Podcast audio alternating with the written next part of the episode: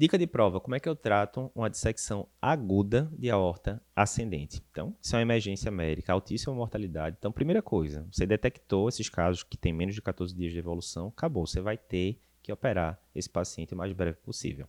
Até fazer a cirurgia, você vai ter que otimizar esse paciente em termos medicamentosos. Com o quê? Analgesia. Muitas vezes esse paciente precisa de opioide para melhorar a dor. Quanto mais dor ele sentir, mais taquicardia, mais aumenta a pressão. É ruim. E você tem que baixar a pressão e baixar a frequência cardíaca. Como é que faz isso? Beta-bloqueador venoso, até deixar o paciente com a frequência ali próximo de 60. Se após isso ele persistir hipertenso, você liga nitro para o ciato de sódio. Não inverter a ordem, porque se você ligar o nitro para o ciato antes de beta-bloquear, o paciente pode fazer taquicardia.